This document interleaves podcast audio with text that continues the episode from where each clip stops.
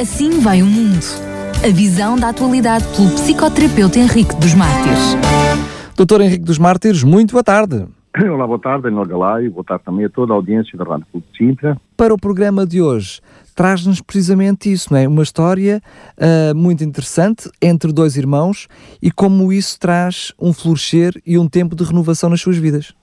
Exatamente, é o título do programa de hoje, o florescer de um tempo de renovação. Mas antes de começar o programa, eu gostava de prestar a minha homenagem e condolências às, às vítimas e famílias dos atentados em Bruxelas. Uhum. Aproveito este espaço.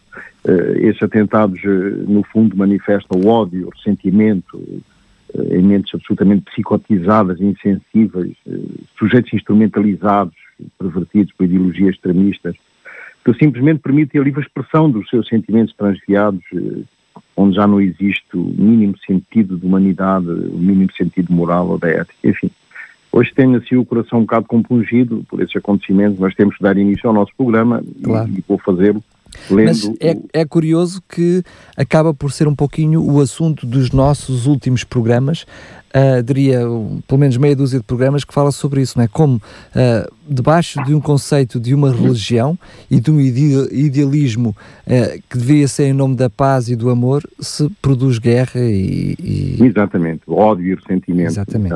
É então eu vou ler este texto para começar o programa, não é? Pelo que, se alguém está em Cristo, nova criatura é, as coisas velhas já passaram e eis que tudo se fez novo. Portanto, o florescer de um tempo de renovação é isto, tem a ver com este, com este, com este novo, novo nascimento, com esta passagem do velho homem para o novo homem, não é? Significa é, logo à partida o reconhecimento que existe esse velho homem e que existe essa necessidade de mudança, não é? Sem dúvida, não é?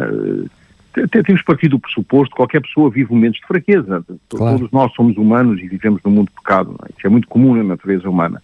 Ninguém pode ser um super-homem, uma super-mulher, convencidos que não cometem pecado. Uh, e por isso é que só existe nas histórias aos quadradinhos estes super-homens e essas super-mulheres, não é?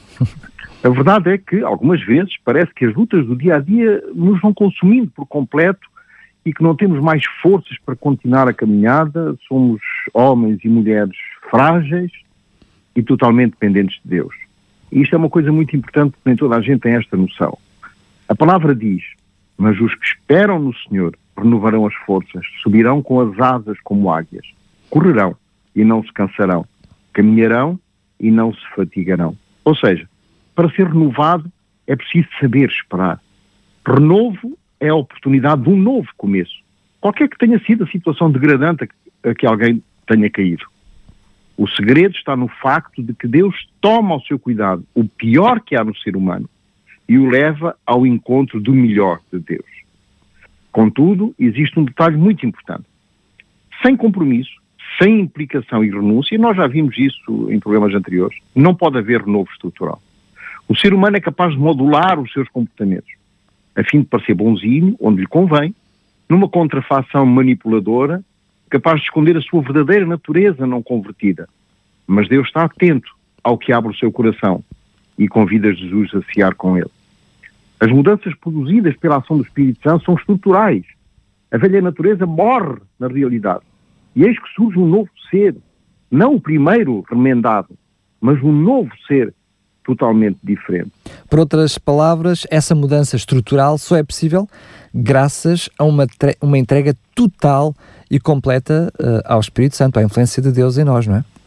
Exatamente. E para ilustrar essa, essa reflexão, gostava de relembrar a história que, que, que o, Daniel Galaio uh, partiu de, de, desde o princípio deste programa. E esta história é a história de Jacó. E esta história situa-se no tempo em que ele estava a fugir do seu irmão Isaú. Esta história é muito interessante e permite-nos introduzir o tema no sentido em que é uma boa ilustração de como, através do Espírito Santo, é sempre possível recomeçar de novo. Ora, a história conta que Jacó, Jacó traiu o seu irmão Isaú. Enganou o seu pai e este veio, e este acabou por dar-lhe a bênção da primogenitura que pertencia a Isaú. Quando o seu irmão chegou, a bênção da primogenitura já tinha sido dada.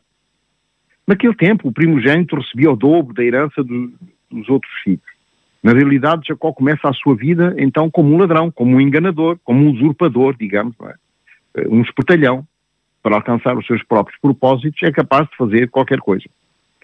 Para não morrer, então vai ter de fugir do seu irmão e da sua casa. A partir daqui começa uma grande história de restauração.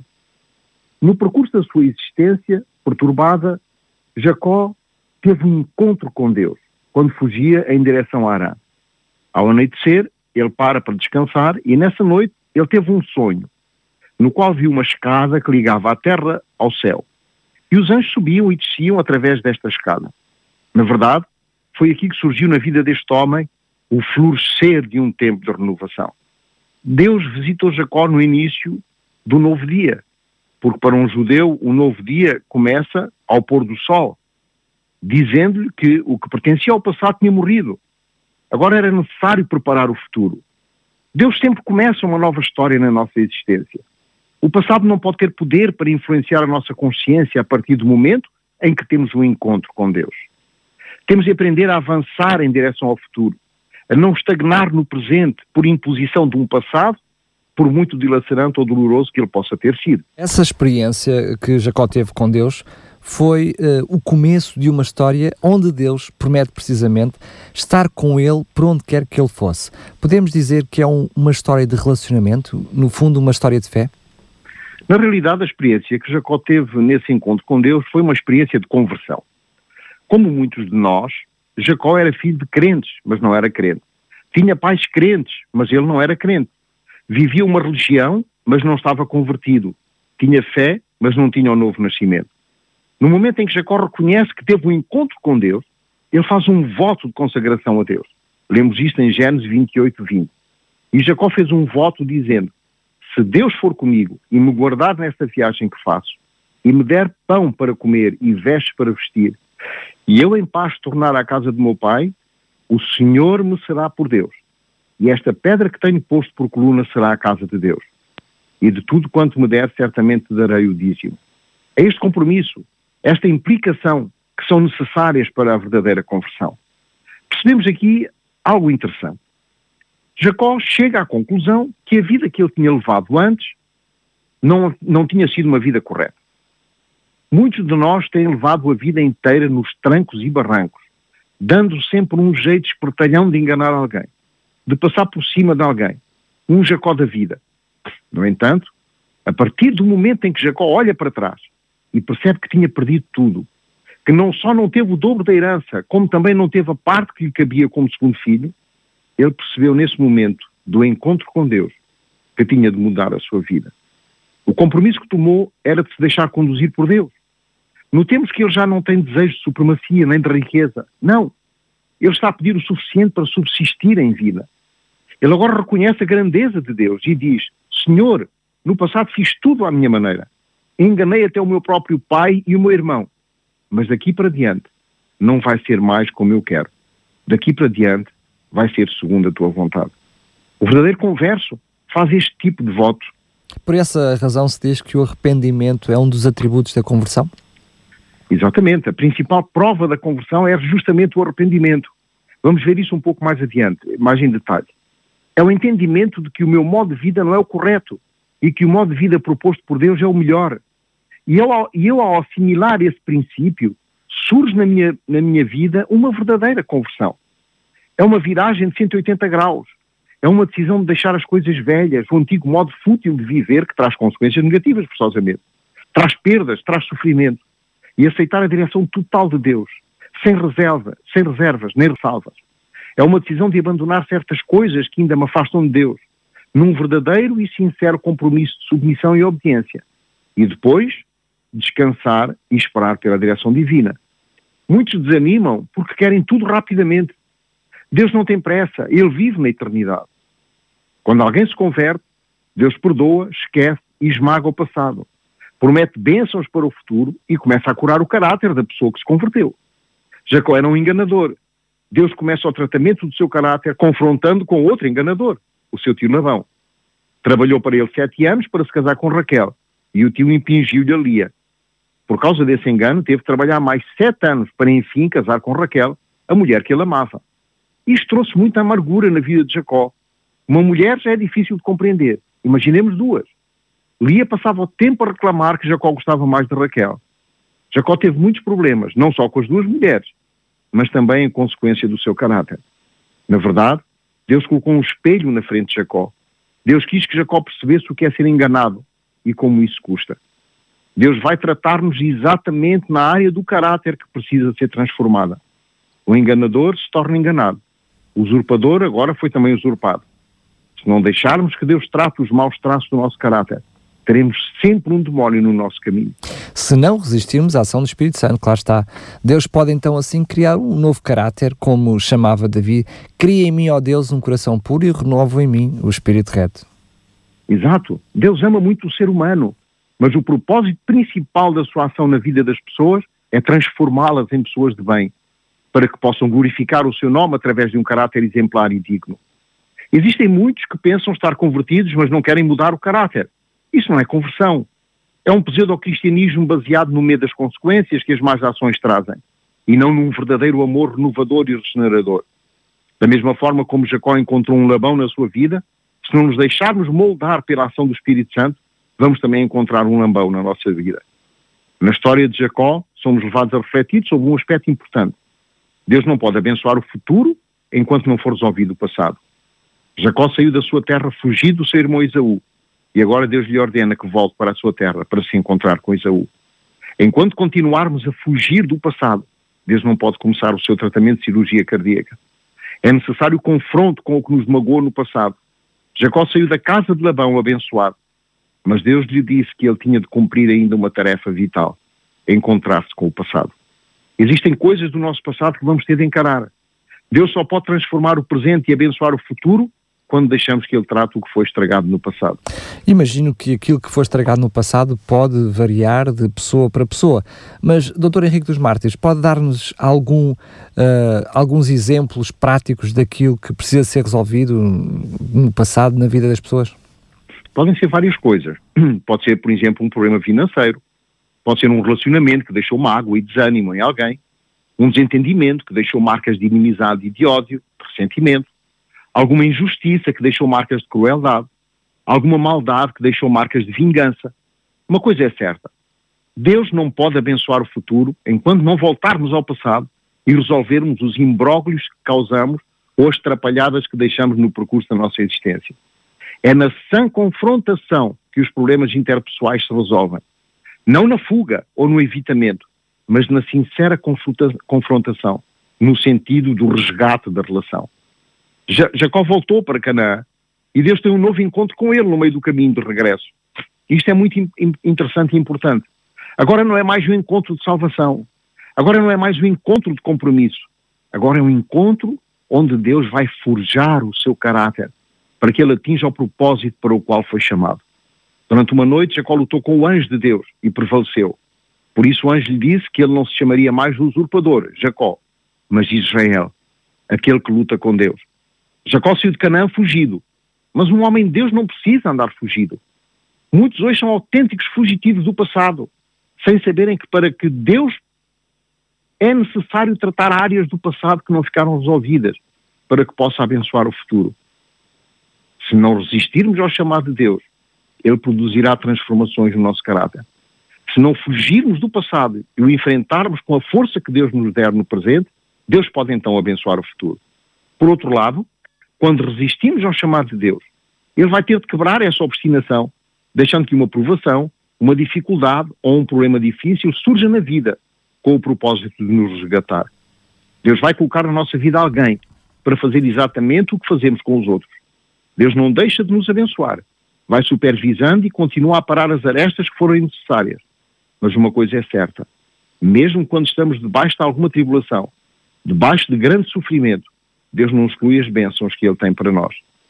Quando Jacó chega ao vale de Jaboque, manda as suas mulheres e todos os seus servos atravessar o rio e Jacó fica só. Existem momentos na vida em que a luta que vamos travar é solitária. Nessas horas nem a esposa, nem os amigos, nem os pais vão estar connosco. A luta vai ser dolorosa, mas vai ser solitária. Porque nós sabemos qual é o pecado que temos de abandonar. E mesmo que a luta seja obstinada contra esse pecado, temos de estar determinados a lutar com Deus, como aconteceu com Jacó, que lutou com Deus toda a noite, a fim de eliminar completamente as nodas do nosso caráter. Muitos querem ser abençoados, mas não querem pagar o preço. Pois. O pecado, exato, o pecado que nos escraviza só pode ser vencido com uma luta pertinaz ao lado de Jesus, pedindo com insistência que conceda a bênção da vitória. Mas não vai ser fácil. e também certamente não era fácil para estes dois irmãos, porque Jacob mesmo assim tenta, ele tenta quatro, quatro coisas diferentes para conseguir chegar ao seu irmão. Alguma delas, por exemplo, foi a oração, mas depois uh, tenta dividir uh, a família para tentar salvar uma parte dela, por fim até envia uh, uma prenda a Esaú, mas o que é que realmente vai acontecer a Jacó quando ele se encontra com, com Esaú? Ora bem, depois deste último encontro de Jacó com Deus, ele encontra-se então com Esaú, não é? Como está a explicar. Quando Esaú recebe todos os presentes que o irmão tinha enviado à sua frente para o acalmar, ele ficou admirado. Não precisava tudo aquilo. Ele já, tinha, ele já era rico. Ele tinha ficado com a primogenitura e também com tudo aquilo que Jacó deixou quando fugiu. Então eles se abraçam, se beijam e restauram o relacionamento. E agora, neste momento, Jacó, aliás, agora Israel, está livre. Está livre para ser o que Deus quer dele. O propósito de Deus, quando permite que uma prova difícil aconteça na vida, é, o, é de libertar os seus filhos das garras do passado. Deus diz que castiga e repreende aqueles que Ele ama. Portanto, se estamos a atravessar uma fase dolorosa na vida, creiamos que é um motivo de deleite e não de desespero. Os chamados cadinhos da vida onde somos provados, não é? Exato. Mas isso é muito difícil, alguém se regozijar, não é? Ficar contente quando estamos a atravessar um problema, uma dificuldade, o chamado deserto na vida. Mesmo que nós percebamos que uh, Deus está no controle de todas as coisas, não deixa de ser difícil passar pelas dificuldades, passando a redundância, não é? É verdade, é verdade. Temos de estar certos, contudo, de que com a tribulação Deus dá sempre o escape. Essa é uma promessa maravilhosa, reveladora deste cuidado amoroso de Deus pelos seus filhos amados. A partir do momento em que fazemos uma aliança com Deus, começa um período de tratamento. Existem tratamentos mais dolorosos que outros. Uma biópsia por endoscopia gástrica é das coisas mais difíceis, mas necessária para um tratamento eficaz. No caso de Jacó, o seu tratamento durou 20 anos.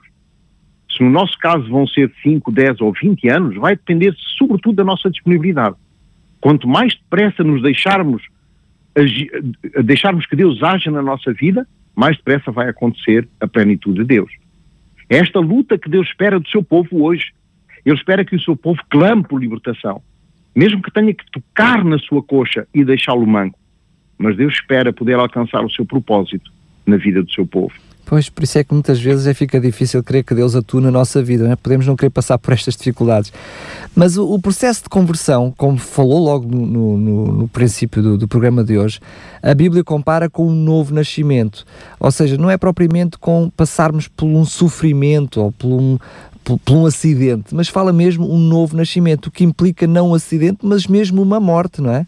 Ou seja, temos que morrer primeiro. Como é que se processa essa morte do homem, ou seja, o velho homem que tem que morrer, para haver um novo renascimento? É verdade. O velho homem tem de ser destruído. E isso não é tarefa fácil. Pode passar por grande sofrimento, mas o propósito de Deus é salvar a alma e levar-nos com ele para o céu. Em João 3, 1 a 12, lemos a história de Nicodemo, onde é relatado por Jesus o conceito de novo nascimento. Jesus lhe disse simplesmente que para herdar o reino de Deus era necessário nascer de novo. Nicodemos achou estranho que o homem pudesse voltar ao ventre materno e nascer de novo. Jesus não estava a propor um retrocesso ao estágio embrionário para que a vida recomeçasse. Jesus deixou claro que o novo nascimento é um assunto que tem de acontecer hoje, na vida do crente, enquanto estamos vivos no planeta, enquanto estamos a caminho. O que Jesus diz é que a graça de Deus é tão poderosa que pode tomar um indivíduo como Nicodemos todo estratificado dentro da religião de Israel, e transformá-lo de modo que a vida dele fosse virada completamente do avesso, através da incorporação do Espírito Santo nele. Então como é que se nasce de novo? O novo nascimento pressupõe, para já, deixar para trás a lagarta, o casulo, e ser objeto de uma metamorfose, alcançar uma nova natureza e voar no vento do Espírito de Deus, levado para onde Ele quer nos levar. Existe muita gente que não tem a menor ideia do que é nascer de novo pensam que por terem sido batizados ou pertencerem a uma igreja, ou serem fiéis nos dízimos, ou por participarem nos eventos da igreja, já receberam um novo nascimento. Para outras pessoas, nascer de novo é uma mudança cosmética, decorativa, ornamental. Alguém que se vestia de um modo extravagante foi para a igreja e agora atua a moda dos crentes. Então ele nasceu de novo. Para outros ainda, o novo nascimento é uma mudança dietética. Comia de tudo, e agora adotou uma nova dieta, então já nasceu de novo. Alguns projetam num PowerPoint o testemunho de um antes e um depois. Aparecem cabeludos, maltrapilhos, e depois aparecem de fato e gravata, todos arranjadinhos, e dizem que isso é o novo nascimento. São os novos nascimentos de manequim, onde a igreja funciona como um centro de casting. E agora não falam mais como falavam, não borram mais a cara como borravam, não se refastelam mais pelo mundo do hedonismo, e que, por fazerem tudo isso, nasceram de novo. Mas continuam ansiosos, apreensivos, sem paz no coração. Todas as mudanças são superficiais, são ornamentais, simplesmente comportamentais. Alguns nem apresentam mais mudanças enfeitadas de cristianismo. Contentam-se com a membresia de uma igreja. Chimpanzés podem ser devidamente amestrados para reproduzirem comportamentos ideais. Até felinos aprendem a andar conforme um chicote, quanto mais o comportamento humano é domesticável, especialmente pelo medo, pelos juízos, pelos preconceitos. Quanta gente que se comporta muito bem sem contudo ter nascido novo. Estão na igreja, mas inquietos, porque precisam ser alguém, precisam aparecer, ser aplaudidos, serem notados. Pensam ter nascido novo, mas criam para si a fantasia de uma nova vida. São insatisfeitos, ingratos, zangados com o céu, se o agendado por eles não for cumprido por Deus. São os que não suportam uma perda na vida, não suportam os safanões da existência. O novo nascimento, por outro lado, manifesta o verdadeiro encontro com Jesus, de uma maneira tão profunda, tão revolucionária, tão subversiva de dentro para fora, tão construtora do novo ser, que não deixa espaço para uma nova religião. Uma religião do, do fazer, mas uma religião do ser, capaz de viver plenamente as solicitações do Espírito Santo. Podemos até nos sentir bem ao ir à igreja, sentirmos bem quando oramos. Podemos até sentirmos bem quando lemos a palavra de Deus e, contudo, não ter o poder do novo nascimento. O poder de eliminar o ódio do coração, a mentira, a sensualidade, o poder de deixar o indivíduo sem história, entrar na história de Deus e deixar que Deus entre na sua história para o virar do avesso. Muitos que pretendem ser bons cristãos não têm o novo nascimento. Fiam-se no seu comportamento amestrado. Se o comportamento amestrado fosse sinal de novo nascimento, Jesus não teria dito a Nicodemos que devia nascer de novo. Ele era uma figura intocável, irrepreensível, tal como era um mestre em Israel. E é esta, e é esse Nicodemos que Jesus diz para nascer de novo. Não a um bêbado, mas a um mestre em Israel. Jesus diz, Nicodemos, esquece a teologia, esquece a religião, a ética, a moral, o amestramento. E tudo o que aprendeste, porque se queres ver o reino de Deus, tens de nascer de novo. Jesus diz a Nicodemos que sem nascer de novo não podia ver o reino de Deus. Então, como é que podemos compreender e fazer a relação entre o reino de Deus e esse novo nascimento? O reino de Deus não se descobre intelectualmente. O reino de Deus discerne-se espiritualmente, porque é obra do Espírito Santo em nós. Jesus disse a Nicodemos que era necessário nascer da água e do Espírito para poder entrar no reino de Deus. Nascer da água simboliza o batismo, que é o sinal externo, o sinal superficial e que não designa nada, a menos que o verdadeiro batismo tenha acontecido no coração. Este batismo do coração a Bíblia designa por metanoia, ou seja, uma mudança real da mentalidade, do caráter, o verdadeiro arrependimento. Não apenas uma mudança externa de conduta, mas uma mudança do coração, nos desígnios mais profundos da nossa sensibilidade humana, a partir de cuja regeneração se produz o fruto digno de metanoia, de mudança de vida, de arrependimento. Todo o ser humano que vive no planeta pecou e está destituído da glória de Deus, necessitando uma verdadeira metanoia, que só surge quando se dá uma profunda infusão transformadora do Espírito Santo no coração, gerando o genuíno sentido da vida conforme Deus. A verdadeira metanoia, ou verdadeiro arrependimento, muda a mente, muda o olhar, muda os valores, os significados existenciais. É uma verdadeira recriação espiritual. É a transformação do meu estado de androide robotizado que vive no fazer e no ter para um espírito vivo em Deus, que passa a ser em toda a essência do divino em si. Então, quais são ah, alguns desses sinais dessa mudança? O primeiro sinal da verdadeira metanoia manifesta-se quando começamos a olhar para o nosso próximo como alguém com dignidade humana e não alguém que não faz as coisas como pensamos que ele deve fazer. O meu olhar centra-se nos seus valores potenciais, nos seus atributos e não nos seus defeitos. É o acordar do meu espírito adormecido no caos das trevas para a luz do amor de Deus. Uma revolução perceptiva de uma conexão direta, en, en, direta entre nós e Deus.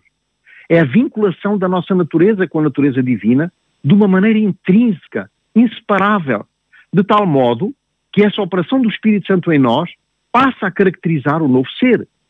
Esta introjecção do sagrado em nós personifica o novo nascimento e não tem nada a ver com a aparência física, com o modo de andar, com o modo de vestir, de falar ou de comer, mas tem a ver com o modo de ser, como vimos nos programas anteriores, aliás.